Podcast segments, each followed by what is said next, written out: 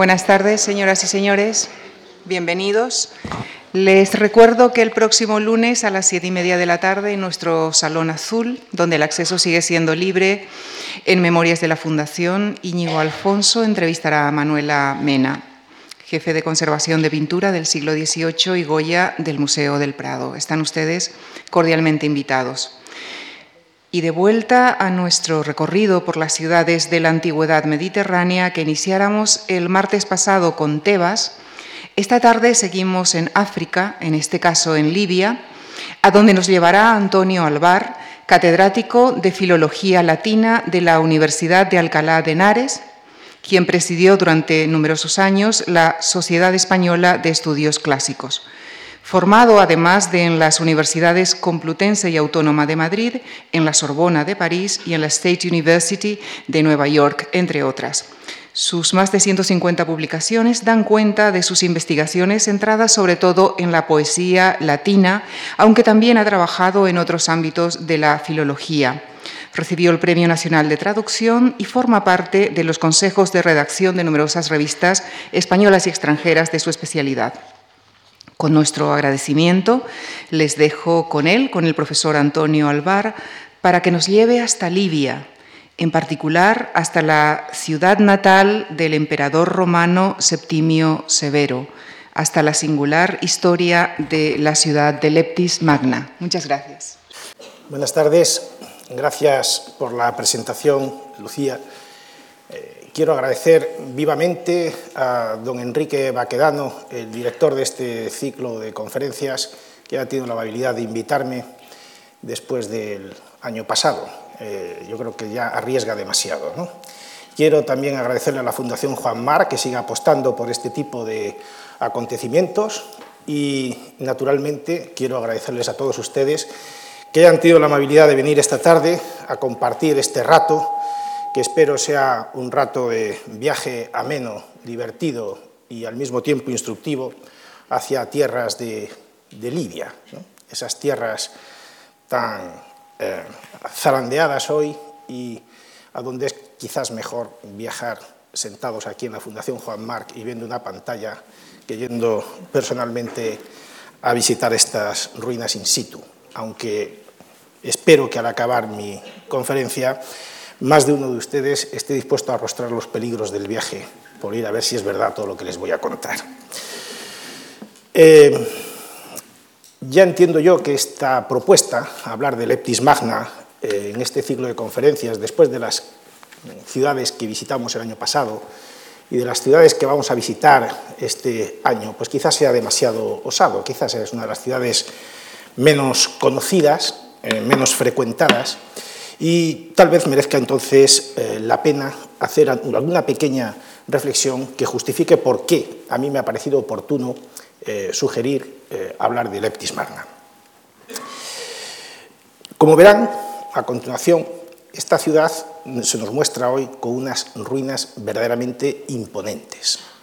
Es una ciudad que, por los avatares del tiempo, quedó cubierta por las arenas del desierto y, por tanto, no ha sido uno de esos emplazamientos como otros. Veíamos el martes pasado la ciudad de Tebas, hoy Luxor, que han sido emplazamientos habitados por el hombre siglo tras siglo, ¿eh? y por tanto la huella de los más recientes ha ido haciendo desaparecer la huella de los más antiguos.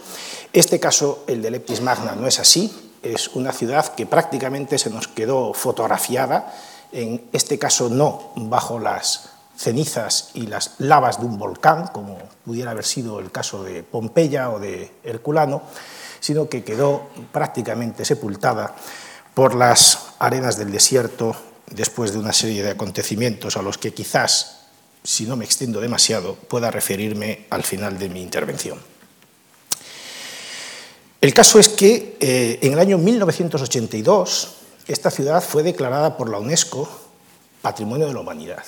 Es decir, eh, estamos hablando de una ciudad que en uno de los primeros momentos en que la UNESCO pone en marcha el programa de eh, declaración de World Heritage eh, de sitios patrimonio de la humanidad, pues uno de, los primeros lugares eh, que se declaran patrimonio de la humanidad es precisamente Leptis Magna. Y esto quizás pueda resultar sorprendente, porque no es eh, Pompeya, no es Éfeso, no es eh, Cartago, no es Roma, no es Atenas, por supuesto, no es Delfos, no es Olimpia. ¿no? pues, eh, ahora verán ustedes por qué ha ocurrido eso. Y es una ciudad, debo decirles a ustedes también, y esto me lo quito en la presentación rápidamente para entrar en materia, que tiene una larguísima historia. dicen que fue fundada hacia el año 1100 antes de Cristo, es decir, en el siglo XII-XI Cristo, por los fenicios. ¿eh? Es una ciudad que se encuentra en la costa de Libia, ahora lo verán ustedes ya todo esto con más detalle. Y, es decir, es una ciudad de finales del segundo milenio, de los comienzos de las colonizaciones del Mediterráneo, en este caso por parte de los fenicios, y eh, fue por tanto una ciudad fenicia. Después, puesto que está relativamente cerca, digámoslo así, de Cartago pues pasó bajo eh, influencia púnica, cartaginesa. Finalmente fue una ciudad romana, luego más tarde sería una ciudad eh, vándala, bizantina, eh, en fin, hasta que desaparece. pero para nosotros lo que vemos hoy día es básicamente una ciudad romana, de tal manera que yo no voy a decir prácticamente nada, ni del periodo fenicio, puesto que no es prácticamente nada lo que se conserva de ese periodo, tampoco del periodo púnico y tampoco del periodo vándalo posterior y tampoco del periodo bizantino, del que quedan, ya lo verán ustedes, algunas pequeñas huellas en una muralla o en unas iglesias. Yo me voy a centrar en el periodo romano, por tanto vamos a hablar de una ciudad esencialmente romana. ¿eh? romana. Y ya sin más dilación vamos a comenzar eh, a ver imágenes y a ver de qué queremos, de qué estamos hablando. Bien, aquí tienen ustedes un mapa del Mediterráneo y eh, les he marcado la ciudad de Trípoli, la capital de, Libia. Deben ustedes saber que Leptis Magna, ahora la verán, está aquí, ¿eh? muy cerquita de Trípoli. Eh, si nos acercamos un poquito más, aquí ven ustedes la ciudad de Trípoli, Aquí tienen Leptis Magna, que es la ciudad de la que vamos a hablar, al lado de esta otra reciente, moderna, Al-Quns.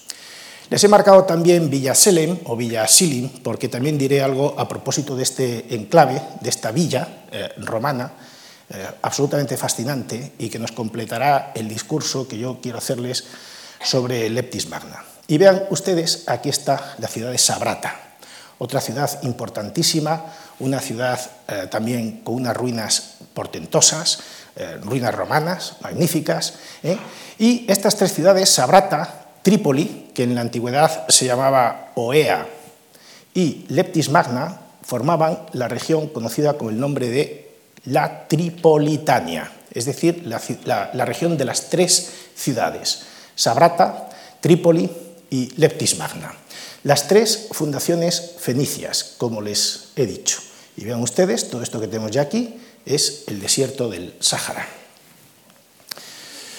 Si nosotros vemos esta región en el contexto del mundo romano, es decir, en el contexto del mundo del siglo II antes de Cristo al siglo IV después de Cristo, al eh, momento del Imperio Romano de Occidente, pues vemos que la Tripolitania ocupa este espacio.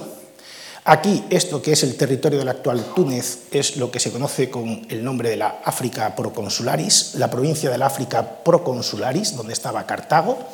Aquí está Numidia, la Mauretania caesariensis y la Mauritania tingitana, ¿eh? de donde viene el nombre de Tánger ahora. Bueno, si ustedes ven, aquí lo que nosotros estamos eh, viendo esto es la línea de fuertes romanos en esta zona, vean ustedes, y sorprendentemente esa línea de fuertes coincide más o menos con una cuestión climatológica muy peculiar y es el hecho de que esta es la línea, esta línea que ven ustedes aquí, que está con rayas, es la que marca 150 milímetros de precipitaciones al año.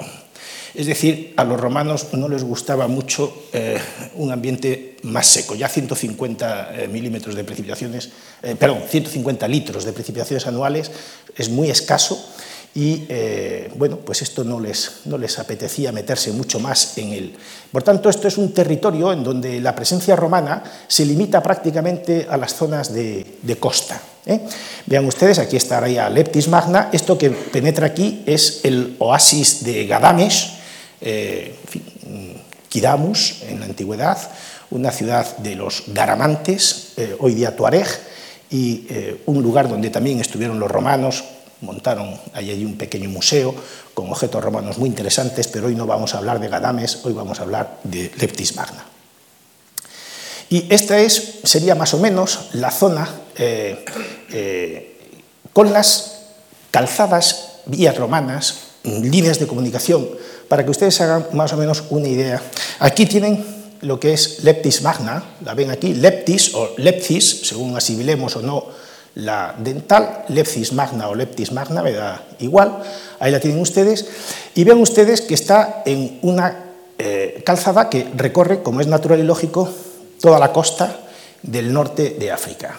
Esta calzada, que los romanos naturalmente utilizaban para poderse comunicar mejor eh, de ciudad en ciudad, aparece dibujada en un mapa que conservamos eh, del Imperio Romano, en la tábula poitingeriana, en donde se especifican claramente las millas de distancia que hay, es un mapa de carreteras estupendo, donde se dicen qué distancia hay de una ciudad hacia la otra, y esto que facilitaba enormemente las comunicaciones a los romanos, naturalmente facilitó también mucho las invasiones de los vándalos que pasaron desde desde la península ibérica hacia esta zona y sobre todo facilitó la invasión musulmana de tal manera que en dos o tres años, no más, los musulmanes, los árabes, pudieron pasar desde Arabia hasta la península ibérica, eh, llevándose por delante todo, todo el norte de África, precisamente porque las calzadas romanas les facilitaban el acceso y sabían perfectamente qué distancia había de un sitio a otro y a pesar de que hubiera un desierto enorme de centenares de kilómetros por delante,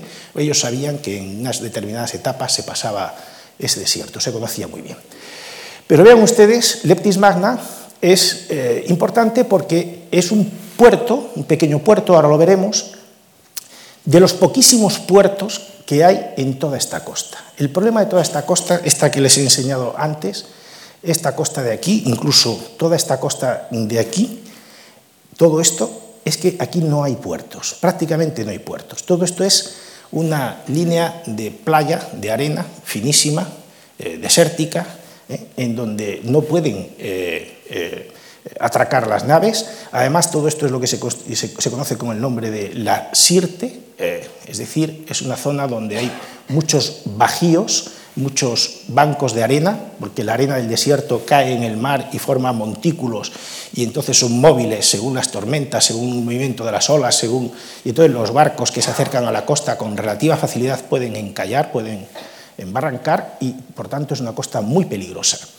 Y por tanto los puertos, los pocos puertos que hay disponibles son muy codiciados y el de Leptis Magna es uno de ellos y eso es lo que justifica su presencia, su importancia como, como ciudad. Eh, por tanto, eh, Leptis Magna es una ciudad que eh, permite el acceso hacia el interior también del territorio africano. Por estas calzadas, vean ustedes, aquí está Gadames, de lo que les he hablado antes, Kidabus, ¿no? y esto atraviesa todo el desierto del Sáhara y llega al África Negra.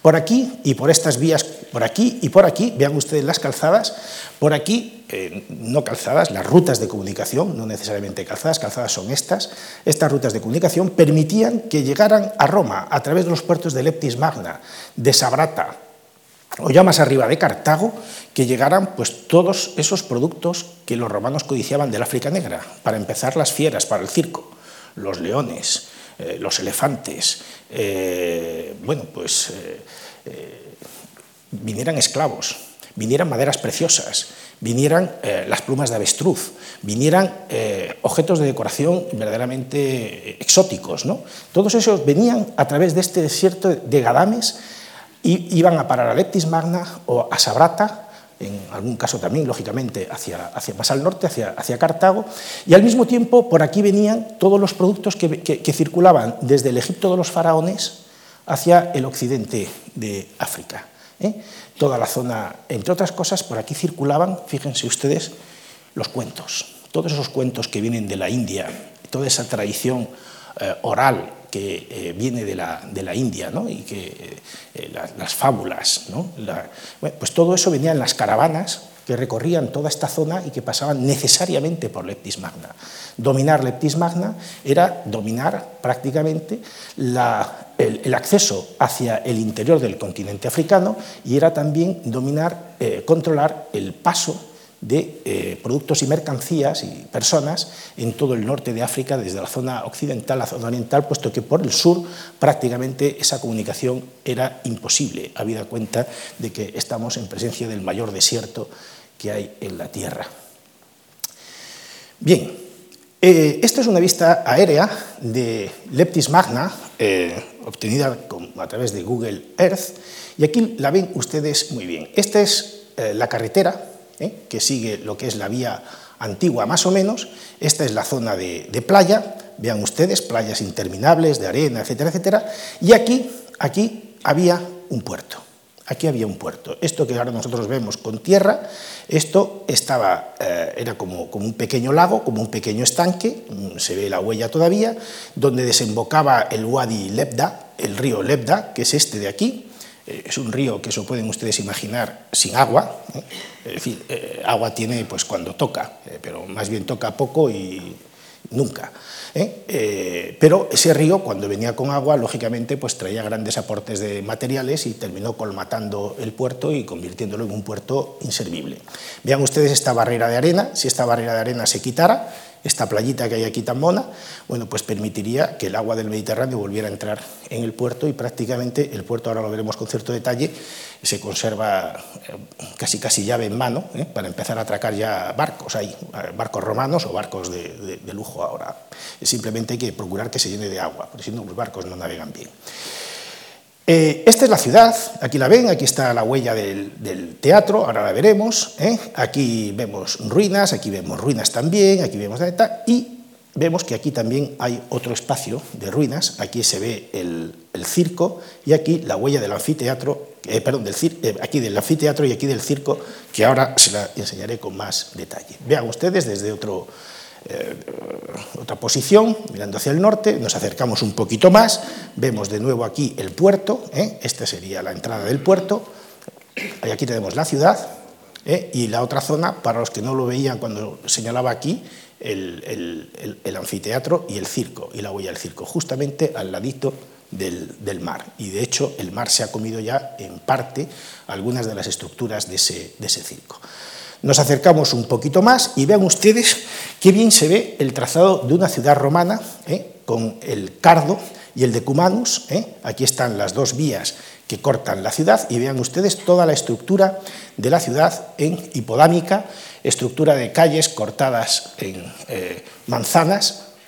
Y mm, permítanme que les diga ya de entrada que observen, que les haga observar alguna cosa importante. Vean ustedes que están excavadas las zonas monumentales, es decir, el teatro, aquí está el mercado, ahora se lo enseñaré, el calcídico, aquí tenemos el foro de la época de Septimio Severo, una basílica, la zona de la época de, de Augusto y Tiberio, las termas de Adriano, etcétera, etcétera. Pero vean ustedes todo el territorio que está todavía sin excavar. Conocemos las líneas de comunicación, las calles eh, que comunican la ciudad de norte a sur, de este a oeste. Conocemos cuáles son, digamos, los lugares importantes, eh, los lugares públicos, pero todo lo demás son casas privadas que están sin excavar. Y esto eh, está proporcionando en ocasiones, luego verán ustedes, algunos hallazgos verdaderamente impresionantes, sencillamente impresionantes. Aquí, si ustedes alcanzan a ver esto, hay unas termas, unas termas privadas, que se conservan íntegras, con tejado y todo, y con unas extraordinarias pinturas dentro. Son unas termas que se conservan eh, prácticamente eh, intactas, ¿eh? porque todo esto había estado cubierto por la arena del desierto. De tal manera que aquí las construcciones, muchas construcciones, están incluso con sus tejados. Incluso con sus tejados, cosa que no es frecuente ver en el mundo romano, como ya ustedes se imaginan.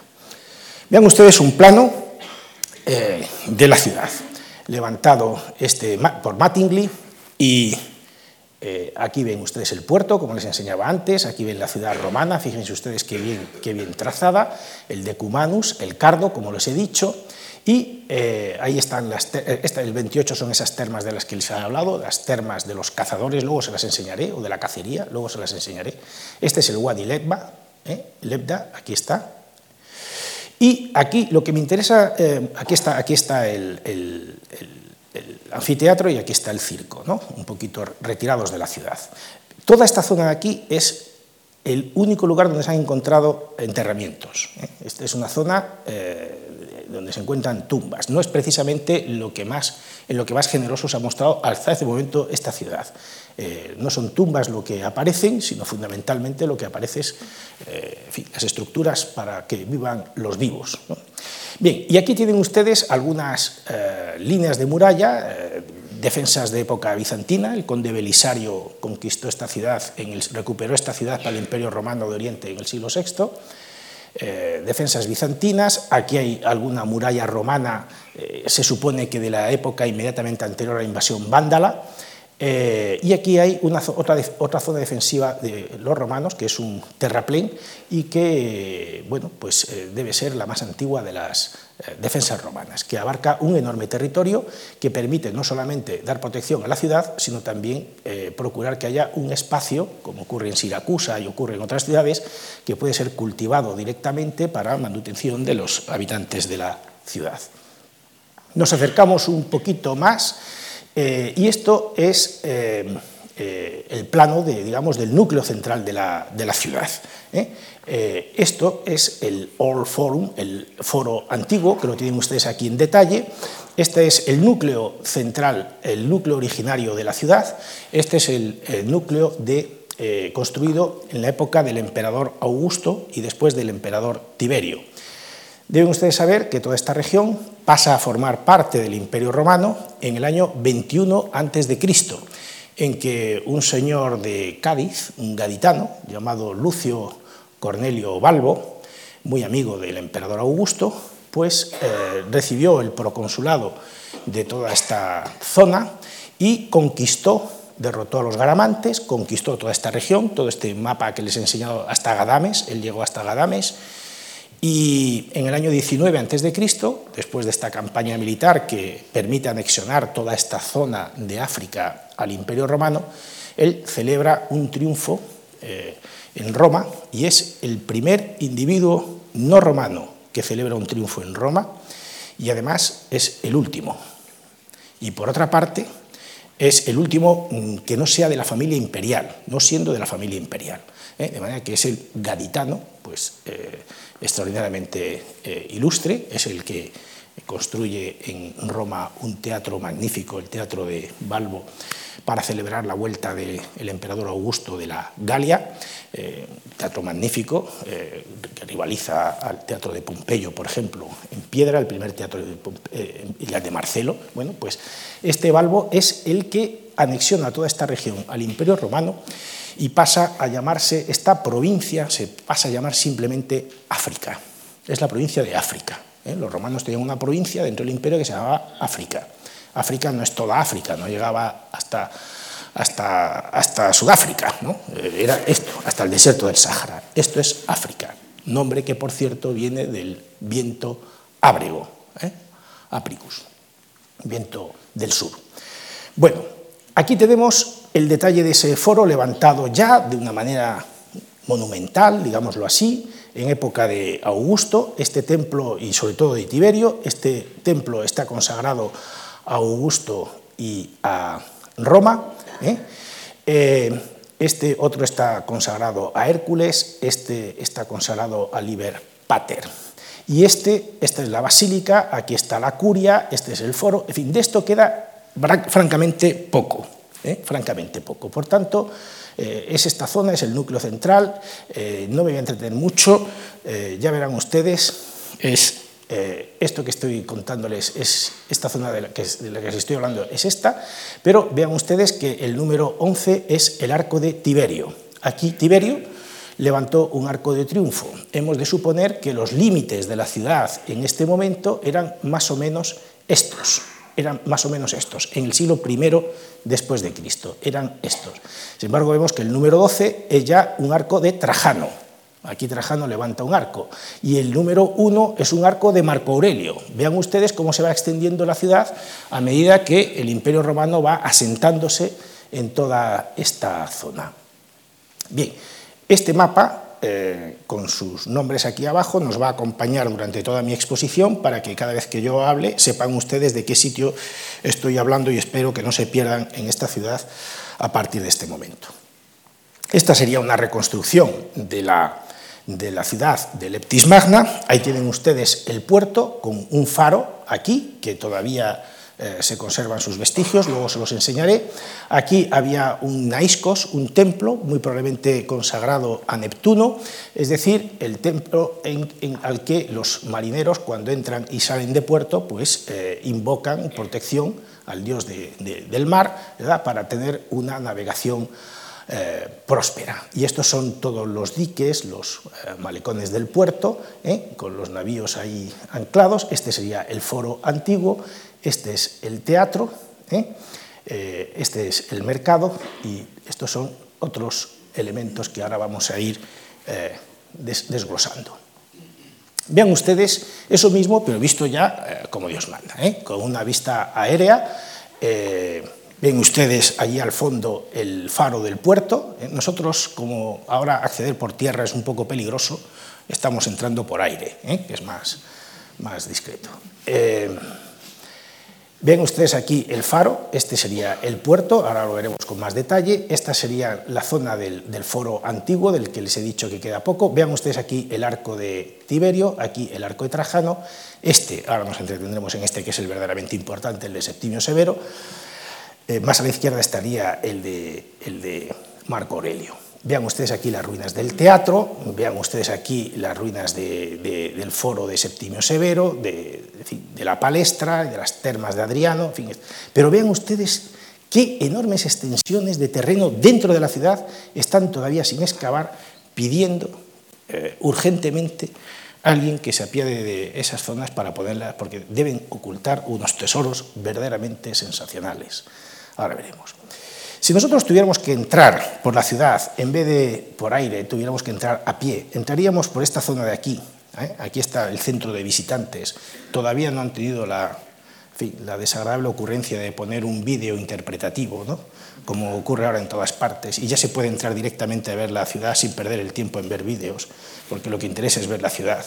Bueno, pues si nosotros vamos a pie, entramos por esta ciudad, perdón, entramos por esta ciudad, por esta y nos encontramos esta formidable puerta de acceso, este tetrápilon, eh, tiene cuatro puertas, eh, eh, no es un arco que tenga una entrada por aquí y otra por allá, sino que también la tiene en los otros sentidos, ahora lo verán ustedes, que fue levantado en época del emperador Septimio Severo, a finales del siglo II, principios del siglo III después de Cristo. Para los que les gusten las cifras, dicen que aquí hay 20.000 toneladas de mármol, quizás yo no, las he pesado, pero eso dice, y que está magníficamente decorado con relieves preciosos eh, por todas partes. Y fíjense ustedes cómo se conservan las calles, los ejes principales de la ciudad perfectamente pavimentados, perfectamente conservados en este momento. E insisto en que junto a eso, ¿eh? Eh, tan pródigo en materiales interesantes para los arqueólogos, para los historiadores, pues están todas estas zonas todavía con la arena del desierto, todavía sin remover. Imagínense ustedes lo que puede haber ahí. Bien, pues esta sería la entrada que vería cualquier ciudadano que viniera mm, en una caravana a Leptis Magna. Esta es la puerta de entrada a la ciudad.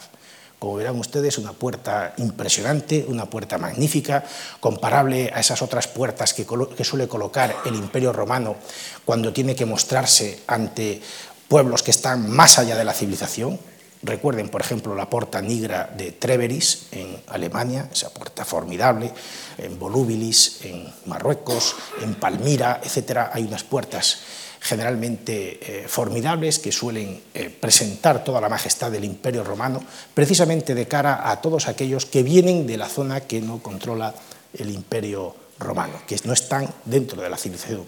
Es decir, esto es lo primero que veían los bárbaros que ya les digo rápidamente que es la misma palabra que bereber, porque aquí había bereberes.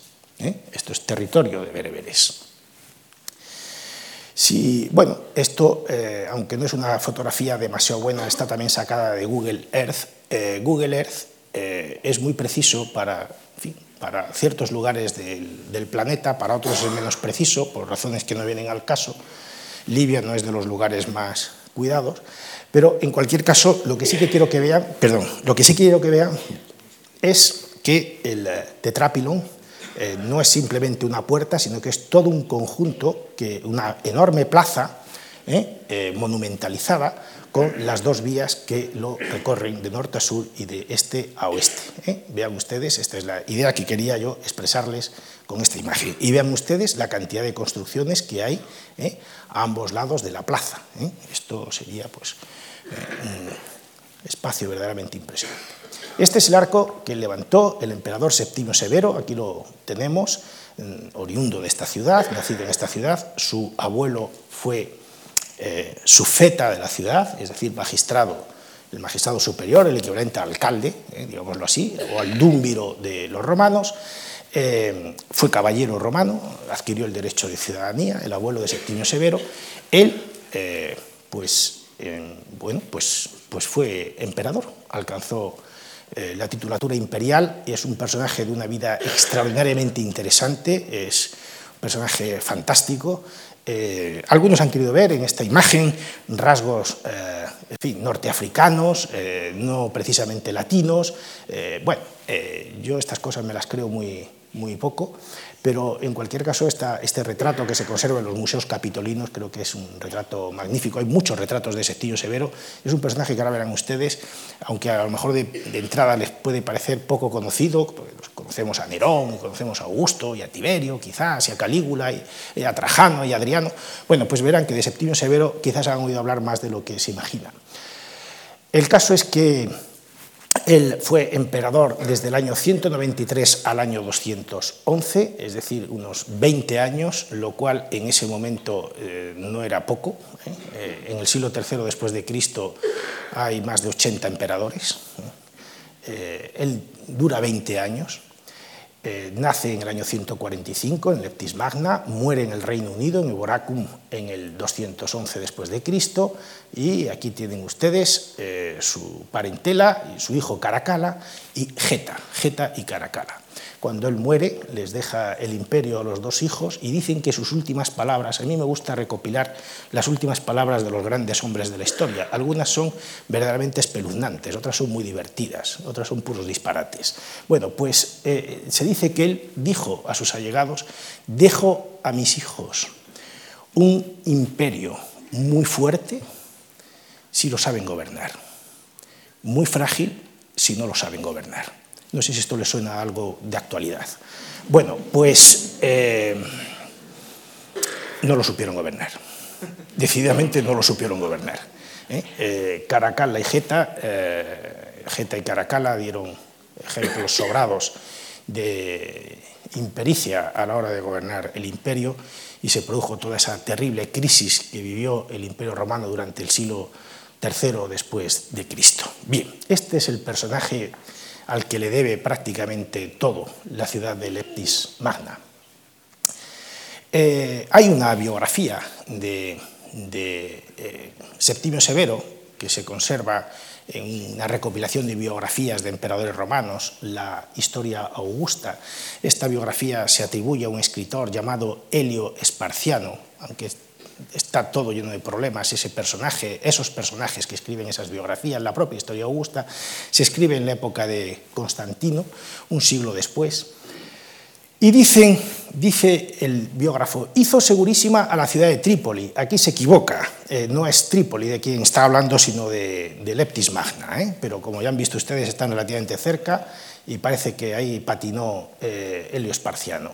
Hizo segurísima la ciudad de Trípoli, de donde era originario, aniquilando a los pueblos cercanos más belicosos y aseguró para siempre al pueblo romano una ración de aceite diaria gratuita y abundante. Esto es, esto es, una noticia muy curiosa. Bueno, aquí tenemos una serie de noticias muy curiosas. En primer lugar, eh, Septimio Severo, después de aquella derrota de los garamantes eh, que consigue eh, Cornelio Balbo en el siglo I antes de Cristo, en el año 21 antes de Cristo, bueno, pues 200 años después, esos pueblos todavía seguían siendo belicosos y problemáticos para el Imperio Romano. No me voy a extender en hablarles a ustedes de los problemas que causaban la frontera sur del imperio. El caso es que él, eh, en fin, que se sentía plenamente romano, aunque ya verán que no era latino de origen, ni su familia era latina de origen, por algo que les voy a decir ahora, es decir, que era de allí, era posiblemente de origen púnico, ¿eh? de origen púnico. Bueno, pues este hombre, este hombre eh, aniquiló los pueblos cercanos más belicosos, que son esos, los, garamantes, eh, eh, los númidas, los, los bereberes, etc. y ese arco de triunfo que hemos visto ahí en buena medida, ese tetrápilon, muy probablemente está celebrando esas victorias. Y además, y además de monumentalizar la ciudad de, de, Leptis Magna, decide que Leptis Magna se convierta en la gran suministradora de aceite de oliva de Roma.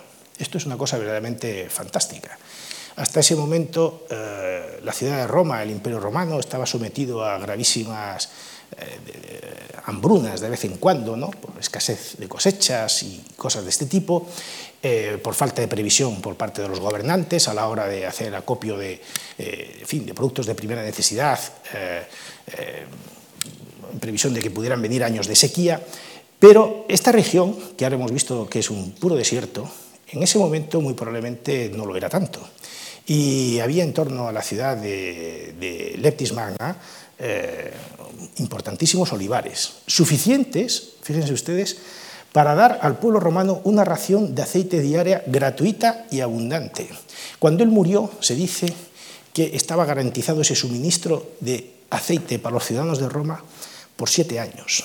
Por siete años. Había en Roma eh, guardado aceite de oliva procedente de Leptis Magna, digamos que es una manera eh, para, que Leptis Magna devuelva todo lo que Septimio Severo ha metido en ella, ahora lo van a ver de monumental, eh, pues, pues, lo devuelve en forma de producto de la tierra, de aceite de oliva, que se le da a todos los ciudadanos de Roma diariamente, de manera gratuita y abundante.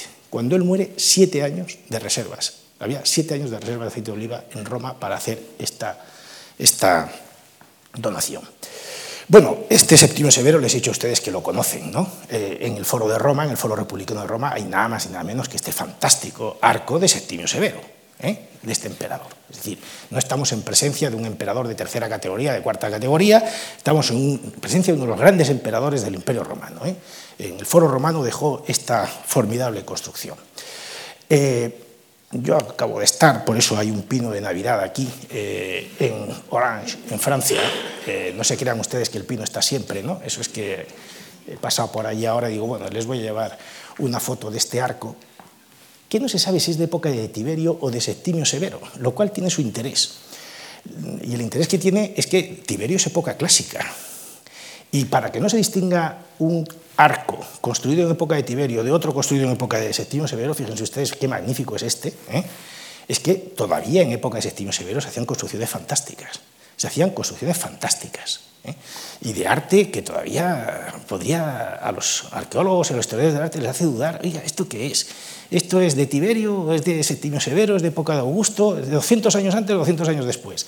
Y hay discusiones para todos los gustos. Con este arco no me voy a meter tampoco porque esto es Orange, no es Leptis Magna y hay discusiones para todos los gustos. Si quieren mi opinión, aquí hay otros expertos en la sala, les diré que aquí hay mucho más de Septimio Severo de lo que habitualmente se quiere pensar. Bien, este es el tetrápilon. Vean ustedes al fondo el arco de Marco Aurelio, ahí lo ven ustedes. ¿eh? Eh, de tal manera que este es el arco de Marco Aurelio, ahí lo tienen, ¿eh? estamos aquí en el tetrápilon. aquí lo tienen de más cerca, vean ustedes que está profusamente decorado con relieves por todas partes. si ustedes, en fin, a cualquiera que haya visitado este tetrápilon y se haya colocado cerca de él, eh, es absolutamente imponente. Créanme ustedes que es algo verdaderamente imponente, es una cosa eh, llamativa. Y vean ustedes, mirando hacia el otro lado, hacia el interior de la ciudad, pues aquí tenemos los arcos de, eh, el arco de Trajano, este tetrapilon, mirando desde el centro de la ciudad hacia afuera, el tetrapilon, el arco de Trajano, esta foto la estaríamos haciendo desde el arco de Tiberio. ¿Eh? Bueno, y estos son los relieves que lo decoran, en donde se representa al propio emperador con su esposa, con su hijo Caracalla, en fin, la familia imperial en lo alto del, es una, él se quiere representar como eh, Augusto en el Arapaquis, por ejemplo, ¿no? con su familia, como es eh, frecuente. Bien, vean ustedes las decoraciones eh, de los, de los aquí con, con, vides, debería ser una zona también pródiga en, vides y en, en vino, aparte del aceite de oliva, una decoración riquísima, detalladísima, exquisita, verdaderamente de primerísima calidad. Estos tetrápila eh, es decir, estos arcos de cuatro puertas eh, existen en otros lugares del Imperio Romano. Yo les traigo aquí como paralelo este de Gerasa en Jordania, porque me parece un arco muy próximo tipológicamente al que les acabo de mostrar de Septimio Severo. Este es otro arco fantástico, ¿eh? este de Gerasa. ¿eh? Vean ustedes otra ciudad imponente. Y no muy lejos de en Trípoli, esta foto está tomada en Trípoli, hay también un arco de Marco Aurelio, ¿eh? un poquito anterior al que les acabo de mostrar, pero hay un arco de Marco Aurelio, ya ven ustedes, Marco Aurelio deja un arco aquí en Trípoli, deja otro en, en Leptis Magna, en fin, también es un emperador al que le gusta dejar huella de sus arcos triunfales. Por... Esto es Trípoli, la capital de Libia. ¿eh? Esto es lo que, el detalle de, ese arco. Bien, y entonces entramos, vean ustedes, por esta vía triunfal, estábamos aquí en el Tetrápilon, comenzamos a caminar hacia el interior de la ciudad por la vía triunfal. Eh, a ambos lados se queda uno sobrecogido de la cantidad de restos que hay eh, columnas de todo tipo, eh, eh, cosas que uno no sabe muy bien qué son, si son termas, si no son termas, si son edificios públicos, si son edificios privados. Realmente la, proliferación de restos arqueológicos es tan extraordinaria que queda uno deslumbrado inmediatamente. inmediatamente. Ahí tienen ustedes el pavimento de la ciudad, verdaderamente formidable. Y en esta calle, en esta calle, en esta vía triunfal, Probablemente ocurrió esta anécdota que les he recogido aquí también de la biografía de eh, Helio Esparciano, que dice, desde aquí, desde la Bética, donde le habían nombrado eh, gobernador, se dirigió a África para poner en orden su situación familiar tras la muerte de su padre.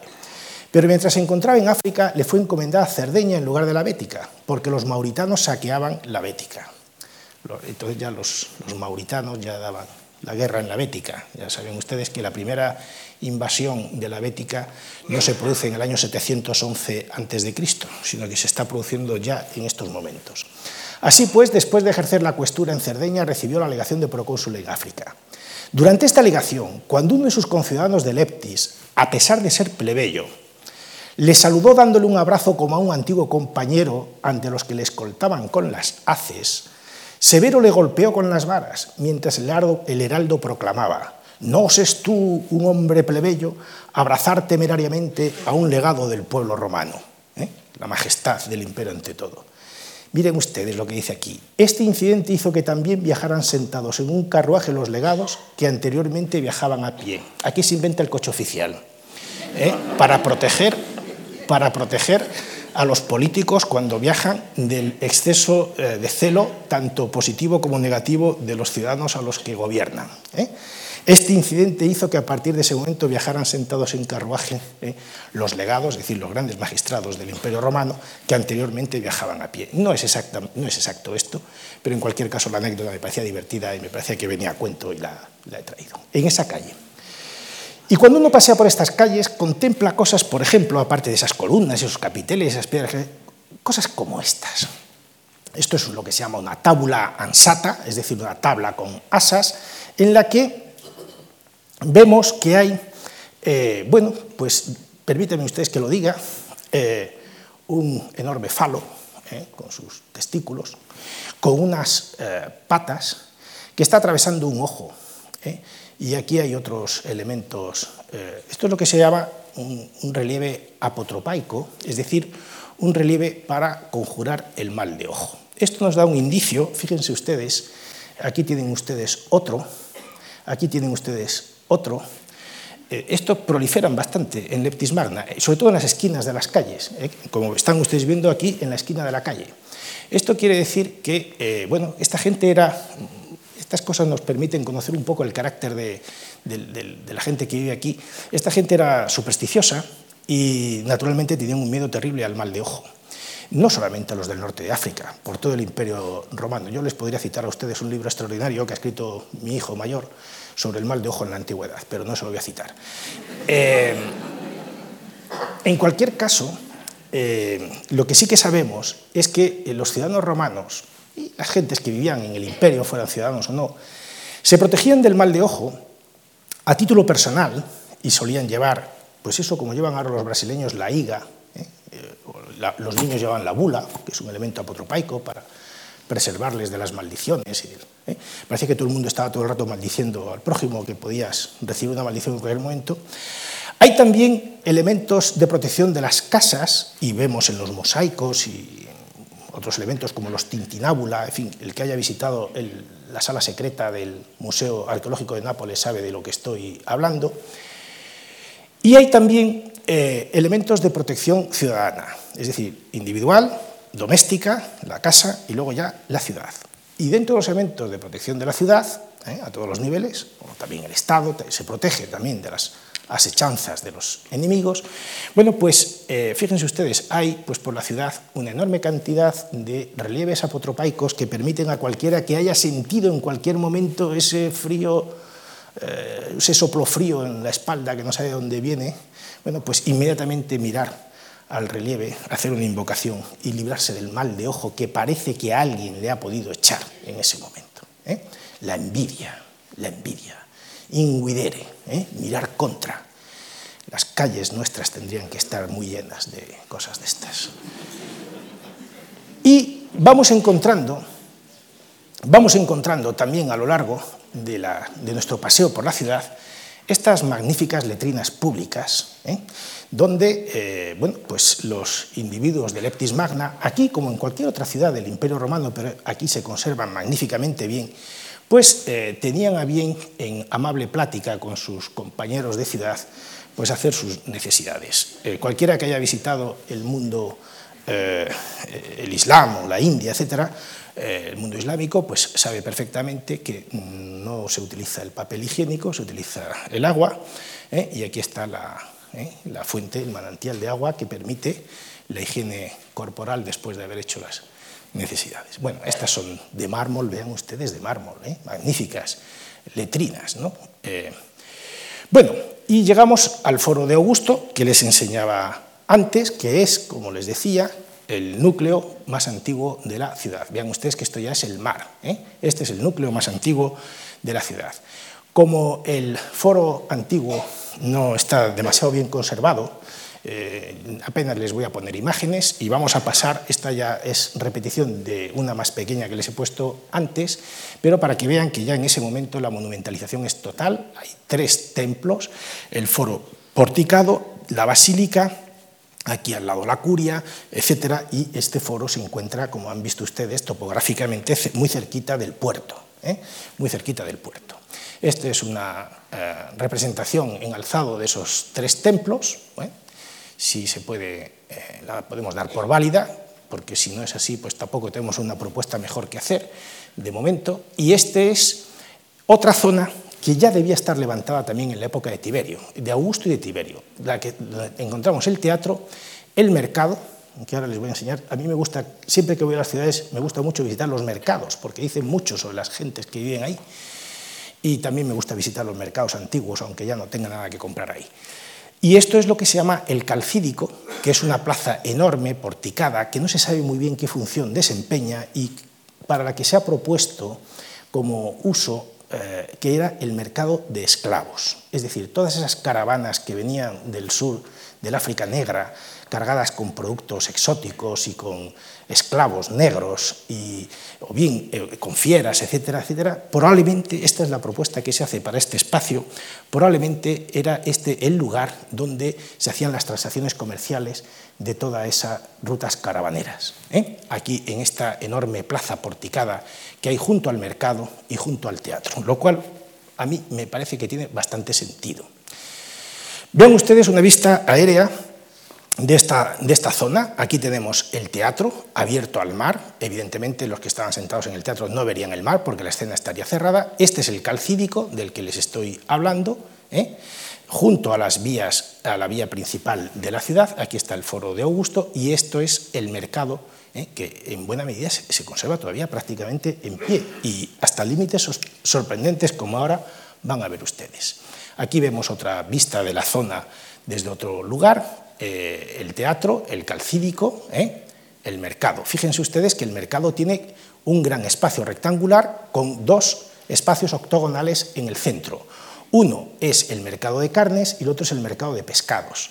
Y ya verán ustedes que todo alrededor, es el mercado de verduras y productos vegetales. ¿eh? Este es el mercado de productos alimenticios, porque otros productos donde se venden es en los foros, ¿eh? en las tiendas que hay en los foros y en las tiendas que hay a lo largo de las vías principales. Este es, digamos, el mercado eh, que suministra alimentos a los ciudadanos y un octógono es de pescado y el otro es de carne. Y ahora les mostraré por qué.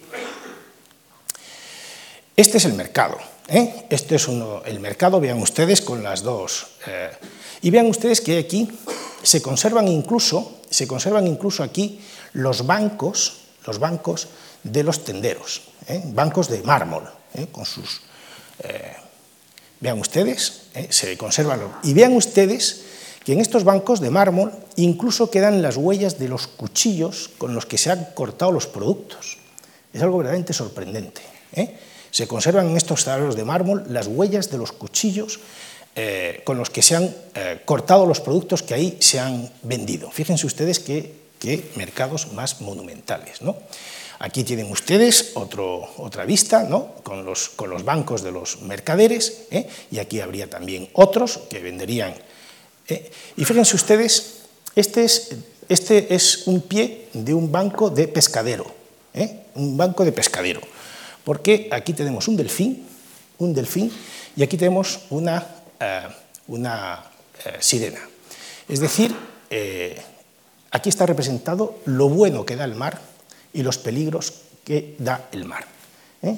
el peligro de las sirenas, de las tormentas, de los naufragios, de, de los riesgos del mar, y aquí eh, el delfín como representación de todo lo bueno que nos da el mar. Fíjense ustedes, estos bancos de pescadero, aquí falta solamente el tablero superior, pero vean a un lado y a otro, en las patas de este banco, ¿eh?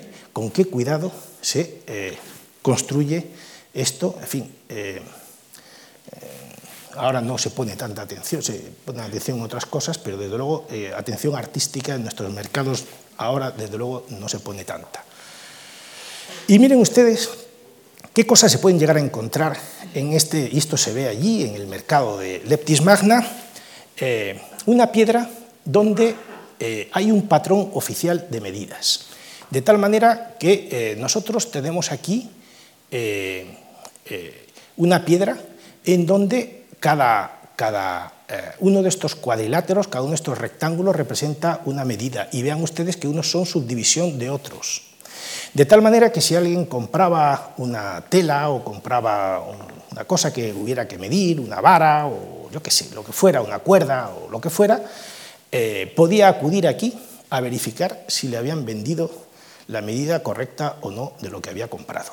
¿eh? Esto es un patrón oficial de medidas, público, para que cualquiera pueda comprobar in situ eh, la validez de lo que le han vendido, cuando eh, son productos sujetos naturalmente a este tipo de mediciones. Una cosa me parece verdaderamente curiosa e interesante de señalar. Bien, eh, junto al mercado, que está aquí, salimos y nos encontramos con el teatro.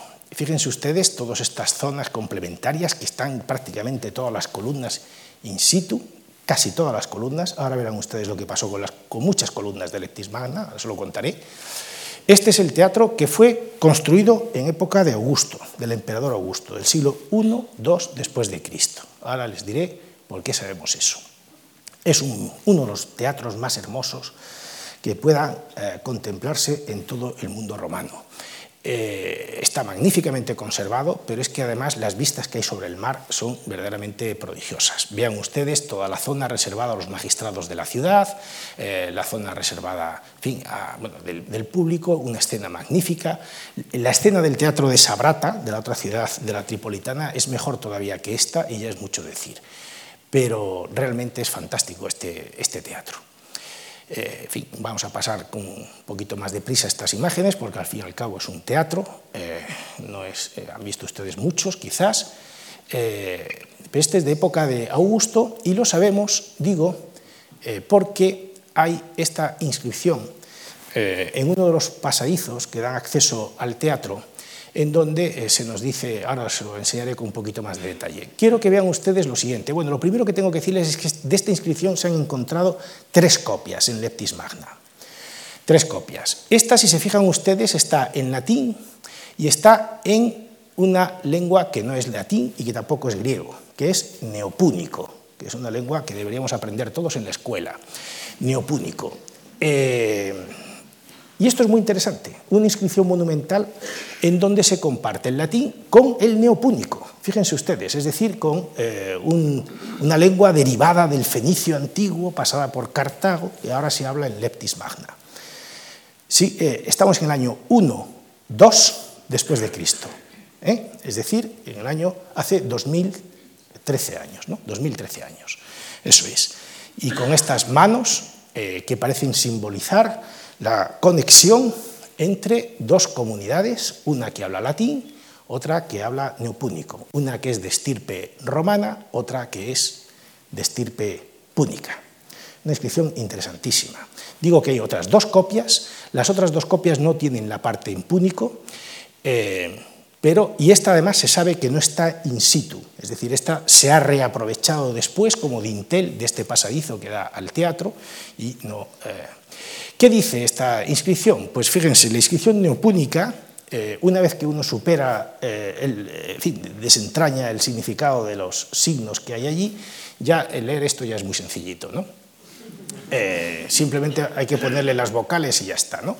Anoval, benefactor de su patria, amante del conocimiento perfecto, sacerdote de los sacrificios, sufeta, es decir, alcalde, prefecto del, y ya en segunda línea, culto de un dios que no sabemos quién es este dios, hijo de Imilco Tapafi Rufus, hizo este teatro siguiendo su proyecto a sus expensas y lo consagró.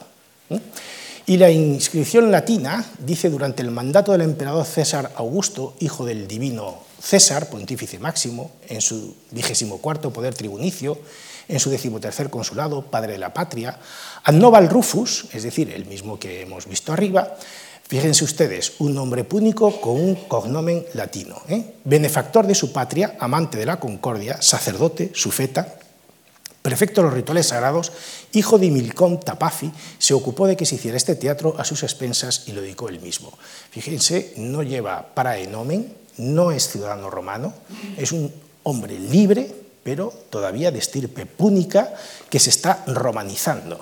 Y entonces, siglo I después de Cristo, ¿eh? eh, pertenece a la élite local y esta gente sabe que los que ahora tienen el poder son los romanos y que conviene poco a poco, si uno quiere que todo cambie, ¿eh? para que todo siga igual. De una manera muy lampedusiana, del gato pardo, pues él continúa, se está romanizando, pero para conseguir mantener el poder. Y entonces todavía vemos esa conexión imperfecta entre el mundo púnico y el mundo romano, de hecho esa conexión no se va a producir totalmente en Leptis Magna nunca, eh, incluso a estos niveles tan espléndidos. Él se comporta como un evérgeta, le regala a la ciudad un teatro romano magnífico, en el, año 1 después de Cristo, un teatro magnífico, ¿eh? la mayor parte de las ciudades del Imperio Romano no tenían en ese momento un teatro de esa magnitud, y, eh, se lo regala ¿eh? porque es amante de la concordia. Vean ustedes las dos manos que están juntas. ¿De qué concordia? Pues obviamente, de la concordia entre los púnicos y los romanos,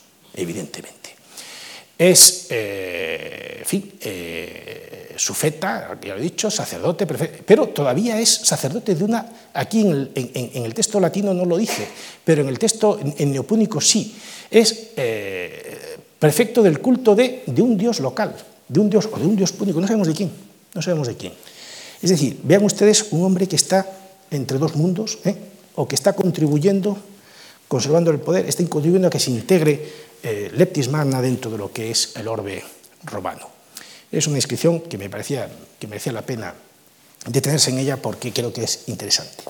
Porque fíjense ustedes, esta gente eh, que habitaba Leptis Magna eran, sí, eran romanos, eh, colonos romanos, había púnicos, es decir, de eh, aquel momento en que la ciudad fue fundada por los fenicios, allí en la época esa que le dije, y por los cartagineses, etcétera, púnicos, y había también, obviamente, gentes eh, autóctonas, ¿no? Es decir, probablemente en Lectis Magna había una confluencia de etnias verdaderamente extraordinaria, de, númidas, de garamantes, de nasamones, de pueblos del, del Sáhara, ¿no?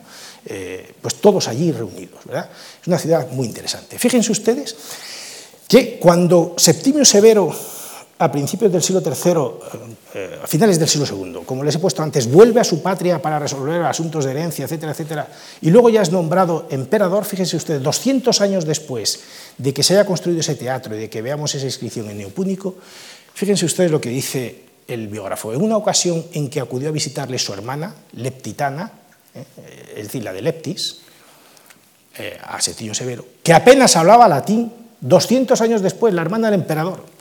Como él, se sentía, él sentía mucha vergüenza de ella por ser emperador, tras concederle múltiples presentes y a su hijo la laticlavia, es decir, la toga de senador, le ordenó volver a su patria junto con su hijo, que murió enseguida. Le dijo, mira niña, mm, no te presentes a mí, no digas que eres mi hermana, y ese chico llévatelo, ¿eh? que no los quiero ni ver. ¿eh? O aprendéis latín o aquí hemos acabado. ¿eh? Siglo II, finales del siglo II, principio del siglo III después de Cristo. Todavía, así como ya en la península ibérica, en esas fechas, eh, la romanización es prácticamente total, es decir, eh, no hay vestigios de que se hablaran, salvo en el territorio eh, del euskera, no hay vestigios de que se hablaran en otros lugares ya ibérico, celtibérico, muy poquito. Desde luego no la hermana del emperador. ¿Eh? Uno no se imagina a la hermana de Adriano o a la hermana de Trajano hablando en, en celtibérico, en ibérico, no se las imagina uno. ¿eh? Pues vean ustedes que todavía estas cosas sí que pasan en Leptis Magna. ¿eh? Lo cual quiere decir mucho del Imperio Romano.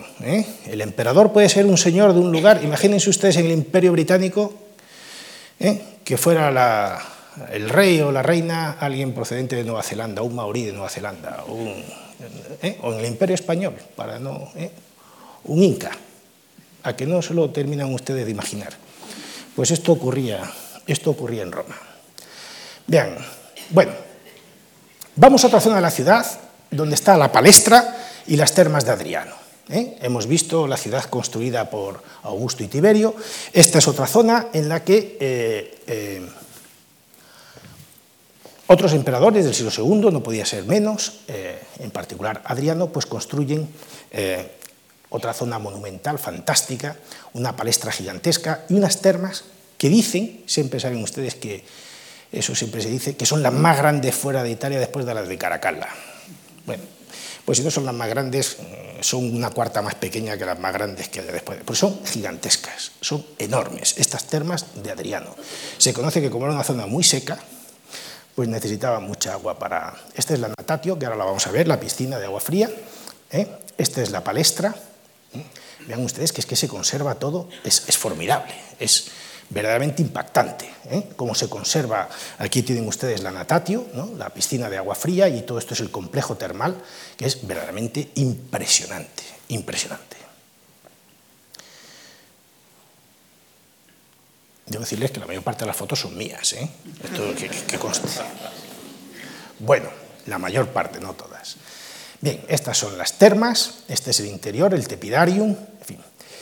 Pero vamos a pasar a una parte que creo que les va a gustar mucho en esta visita que les estoy haciendo a la ciudad. Esto que estamos viendo aquí, eh, gracias a Google Earth, es el foro de Septimio Severo. A Septimio Severo se le quedaba pequeña la ciudad de sus antepasados. Y desde luego se le quedaba pequeña eh, la parte monumental que se utilizaba desde la época de, Augusto y de Tiberio. Y él decide ensanchar la ciudad, engrandecerla, y crea otro centro de la ciudad. ¿no? Y este centro es un centro formidable. Hace aquí un foro gigantesco y pone aquí una basílica. ¿eh? La basílica en época romana, lo digo por si acaso alguien se despista, no es un sitio religioso, la basílica es un lugar donde se imparte justicia. ¿eh? Y van a ver ustedes que esta basílica imponente que vamos a ver ahora tiene su razón de ser. Y aquí hay, hace Septimio Severo una vía columnada fantástica, una vía eh, porticada que es una verdadera eh, joya. Aquí tienen ustedes lo que se encuentra a ambos lados en la vía porticada esta, eh, están las piedras pidiendo a alguien que las ponga otra vez en pie, ¿eh? y estas son las entradas que hay al, foro de Septimio Severo. Esta es la vía y esta es la entrada al foro. Esta es la reconstrucción que se hace de ese foro, con la basílica aquí, ¿eh? y otros tres templos, como correspondía, etcétera, etcétera. Bueno, esto es una vista aérea. Fíjense ustedes la cantidad colosal de restos que hay aquí, de, eh, columnas, eh, y aquí. Eh, aquí están las termas, estas son las termas que acabamos de visitar, las de Adrián Metal. Por cierto, hay un ninfeo fantástico, unas fuentes magníficas. Vean ustedes las playas que hay aquí. aquí está el teatro, aquí está el, mercado, el calcídico, todo eso que les estaba enseñando antes. Este es, este es el foro y la basílica. Vean ustedes, entramos dentro y nos encontramos, el foro tenía dos pisos monumentales, formidables, cantidad de tiendas, de artículos de lujo de todo tipo, eh, y vean ustedes en todos los arcos eh, decorados con gorgonas, con cabezas de gorgona, otra vez el elemento apotropaico, esto para defensa de la ciudad y en concreto de toda la actividad que se realiza en el corazón de la ciudad, porque eh, la gorgona medusa se interpreta habitualmente pues, como una imagen que sirve para alejar el mal. Es como un espejo donde aquel que nos mire con mala intención quedará petrificado o recibirá eh, de vuelta el mismo mal que nos proyecta. Aquí tienen ustedes eh, todo esto es que está pidiendo que se le eleve a su, altura correspondiente, porque es que se conserva prácticamente en fin, de una manera formidable. ¿no? vean ustedes estas imágenes del foro. Y esta es la puerta de acceso, que da acceso desde el foro a la basílica, que han visto ustedes que está, eh, este es el foro de Septimio Severo, esta es la basílica. Entramos en la basílica y fíjense ustedes por qué esa basílica tan impresionante. ¿no? Eh, a mí me ha gustado traer eh, este otro texto también de, de, de, Helio Esparciano que dice, después del asesinato de Didio Juliano alcanzó el poder imperial Severo, que era oriundo de África. Su ciudad natal fue Leptis, su padre fue Publio Septimio Geta, no el Geta que nosotros conocemos, sino otro Geta, había muchos. Y sus antepasados fueron caballeros romanos. Ya les he dicho a ustedes que su abuelo era sufeta y era caballero romano. Antes de que hubiera sido otorgada a todos la ciudadanía, que por cierto eh, es su hijo Caracalla quien le da a todos en el 213 la ciudadanía, a todos los habitantes del imperio. En los primeros años de su niñez, fíjense ustedes qué niño más especial era este. En los primeros años de su niñez, antes de instruirse en la literatura griega y latina, era un hombre cultísimo y por supuesto siempre se instruían en las dos literaturas, en griego y en latín, ¿eh? en las que luego fue muy versado, no se ejercitó con los niños de su edad en ningún otro juego que en el de los jueces, no jugaba ni a la PlayStation ni nada. El tío este se dedicaba a jugar a juez, pues se sentaba e impartía justicia rodeado de una hilera de niños que le ofrecían los haces y los segures. ¿Eh? Fíjense ustedes a lo que jugaba este niño de pequeño. ¿eh? Ya tenía él ya sabía él que estaba llamado a, grandes cosas. ¿no? Por eso cuando un niño de estos desgraciado, luego cuando viene a visitar la ciudad ya de emperador, va y le da un abrazo y dice, hombre, mira, mi compañero de juegos, pues el tío le, pega con las fastes y le dice, oye, que yo soy el emperador. ¿eh? A ver si te enteras. Bueno, a los 18 años declamó en público, después se dirigió a Roma, etcétera, etcétera.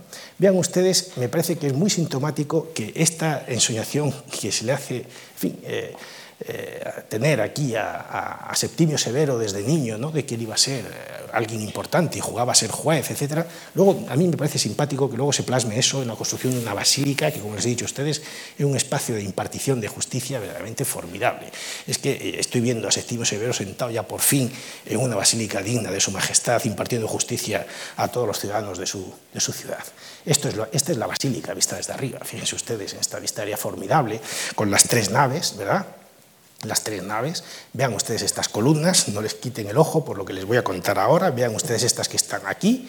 ¿eh? Eh, esta es la nave central de la Basílica de Septimio Severo. Estas son las decoraciones que tenemos, también formidables, como las del arco. Eh, vean ustedes estas columnas de granito rosa, traídas, traídas de Asuán, de Asuán, ¿eh? de la tercera catarata, del Nilo. Vean ustedes estas que son de una sola piedra, de una sola pieza. ¿eh? cuando uno visita Leptis Magna se queda impresionado por la calidad de los materiales que se han empleado en el foro y en la basílica. Vean ustedes mármol blanco del proconeso tracio, es decir, del Bósforo. Hay mármol, granito negro traído de, de Argelia, y sobre todo hay magníficas columnas verdes ¿eh? de, serpentina traídas de los Urales. No se andaba con bromas eh, Septimio Severo, traía los mejores materiales de cualquier lugar del mundo para construir su ciudad. Y vean ustedes estas columnas caídas, cortadas metódicamente con la finalidad de ser reutilizadas en algún otro lugar. ¿En dónde? Pues miren ustedes, estas columnas eh, y las de la vía porticada, todas estas de la zona de, la, de, Septimio Severo, están en el Palacio de Versalles. Esta ciudad fue eh, descubierta, redescubierta para Occidente por el cónsul de Luis XIV, Claude Le Magui, en 1686, eh, que empezó a quitarle arena a la ciudad y encontró estos prodigiosos mármoles que empezó a enviar a Luis XIV, que estaba en ese momento construyendo Versalles. Eh, esos granitos rosas que hemos visto, eh, al parecer acabaron en el salón de bailes del... Este es el salón de los espejos, pero vean ustedes estas columnas. Eh, vean ustedes todo este juego, les he hablado de serpentina de los Urales, esto granito de, y mármoles rojos de Asuán, blancos del Quersoneso, grises de Argelia. El Palacio de Versalles está lleno de mármoles traídos desde eh, Leptis Magna. Es más, llegó un momento en que eh, eh, algunas de estas columnas que están tiradas y están cortadas, eh, el cónsul este no las podía ya mandar en barco porque no tenía barcos para llevar esos, esas columnas de una sola piedra tan enormes, que habían sido transportadas en el siglo III después de Cristo sin problemas por los romanos. Bueno, con problemas, pero las habían transportado. En el siglo XVII los franceses no podían llevarlas. Las cortaban como si fueran salchichones y las utilizaban para hacer los suelos, las paredes, y allí donde podían, pues columnas en el Palacio Versalles. Esto me parece que es un dato verdaderamente interesante ¿eh? que nos eh, hace revalorizar lo que significa Leptis Magna. Vean ustedes, eh, vamos a ir caminando un poquito más deprisa, porque como siempre que se visita Leptis Magna, siempre toda la zona del, circo y del anfiteatro nos queda un poquito lejos y vamos a llegar tarde, pero vean ustedes la relación topográfica que hay entre esta zona de la ciudad y esta otra. Todo esto no se sabe que esté habitado, ¿eh? no parece que haya habitaciones aquí, o por lo menos tan eh, sistemáticamente organizadas como en esta otra zona, pero bueno, ahí eh, es una zona que merecería la pena. Ah, vamos a ver primero el puerto. Vean ustedes todos los almacenes del puerto, aquí los restos del faro, aquí el resto del templo del Naiscos, posiblemente a Neptuno. Eh, estos son, lamentablemente no tengo mejores fotos del puerto, eh, ya, pero vean ustedes que es que se conserva, es decir, si todo esto, se quita la, arena que hay aquí a la entrada, a la entrada aquí, y se deja entrar el agua, es que están ya los diques, eh, los malecones aquí preparados para... Ahí se conservan incluso las argollas de amarre de los barcos. Se conservan incluso las argollas de amarre de los barcos, aquí. Vean ustedes, esta es la otra zona eh, del puerto. Este, este, es el templo, estos son los malecones, este, este sería el puerto. ¿eh? Y vean ustedes el faro, ¿eh? los restos del, faro. Pasamos a la zona del anfiteatro y del circo. Bueno, aquí se ve muy bien la huella del, del circo, la ven ustedes aquí. Aquí en parte ya se la está comiendo el mar, un circo fantástico. Y aquí está el formidable anfiteatro de Leptis Magna, uno de los anfiteatros más impresionantes que se puedan visitar. Aquí se ve muy bien también el, circo, ¿eh? Eh, más grande que la Plaza de Toros de las Ventas, para que tengan ustedes una referencia cercana. La ciudad de Leptis Magna en la época de Septimio Severo, por si acaso a alguien le interesa saber, Se calcula que podía tener unos 100.000 habitantes. 100.000 habitantes. Vean ustedes el, el anfiteatro, formidable. Y hasta este momento ya ven ustedes que les he enseñado de casi todo, ¿no? Hay templos, hay basílicas, mercados, teatros, circos, anfiteatros, edificios públicos. ¿Qué sabemos de las casas privadas? Vamos a intentar, eh, sabemos que había muchas, lógicamente, ya les he dicho que había unos 100.000 habitantes, esto aquí vemos en, fin, también por Google Earth, una zona en donde sí que se ha procurado excavar alguna zona de viviendas particulares, esta estaría aquí, esto que les estoy enseñando estaría más o menos en esta zona de aquí. ¿eh? Bueno, pues les voy a enseñar dos o tres ejemplitos rápidos. ¿eh? Uno son estas termas que les dije que estaban fuera de la ciudad, las termas de la cacería. Les pongo esta fotografía de Google Earth para que vean en relación con la ciudad, están un poquito alejadas. Son termas privadas. Se conservan enteras, ¿eh? levantadas, con sus pinturas. Lamentablemente no tengo mejores fotos que enseñarles, pero son unas eh, fotografías que ilustran muy bien todo lo que era la actividad eh, cercana a Leptis Magna y por la que Leptis Magna se significaba de una manera importante ante Roma, ¿no? como gran suministradora de bestias salvajes. Los que hayan visitado eh, Piazza Armerina, en Sicilia, eh, la villa del Casale, y hayan visto allí el magnífico mosaico de las cacerías de, los animales y de su transporte a Roma y tal, se lo puede imaginar perfectamente que todo eso responde a un ambiente de Leptis Magna. ¿eh? Y vean ustedes, por ejemplo, una cosa que se ha encontrado, se encontró en el año 2000, se mantuvo en secreto para que no fuera ah, expoliada, se dio a conocer en el año 2005, en este momento no sé qué habrá pasado de este mosaico, que se ha encontrado una piscina de agua fría en una ciudad, eh, perdón, en una casa particular del interior de la ciudad, eh, del interior de la ciudad, muy cercana a donde están las termas de Adriano. Es un mosaico parietal. Nosotros estamos acostumbrados a conocer los mosaicos en los suelos, ¿verdad? Bueno, pues deben saber que Leptis Magna nos ofrece magníficos ejemplos de mosaicos parietales. Este es del siglo II después de Cristo. Lo descubrieron excavadores, arqueólogos de la Universidad de Hamburgo y son cinco mosaicos. Eh, este es el mejor de ellos, representa a un gladiador después del combate, aquí están sus armas y aquí está su oponente muerto. Vean ustedes que es una pieza verdaderamente asombrosa. Se ha comparado con el mosaico de Alejandro Magno en la batalla de Isos, que eh, se conserva en el Museo Arqueológico de Nápoles, procedente de Pompeya.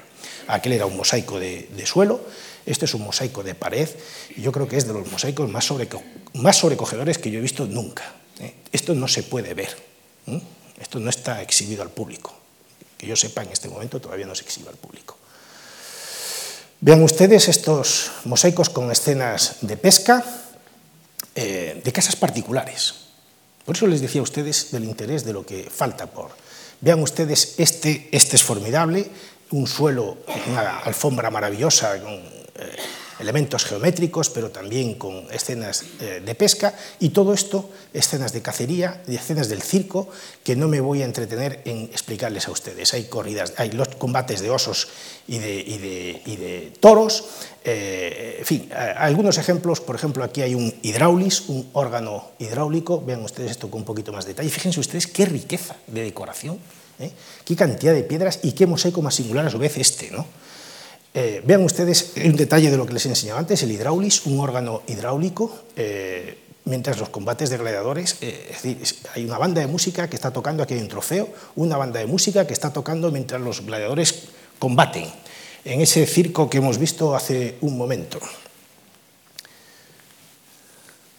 Vean ustedes, cacerías, eh, estas cosas fantásticas de poner una escultura en un carro para que la ataque el leopardo, ¿no? mientras tanto el otro le va a dar muerte, o en fin, eh, venaciones que se producían también de jabalíes, de ciervos, de antílopes, de cabras, de arrullo, de lo que sea, que se producían en ese circo, el combate del toro y del oso.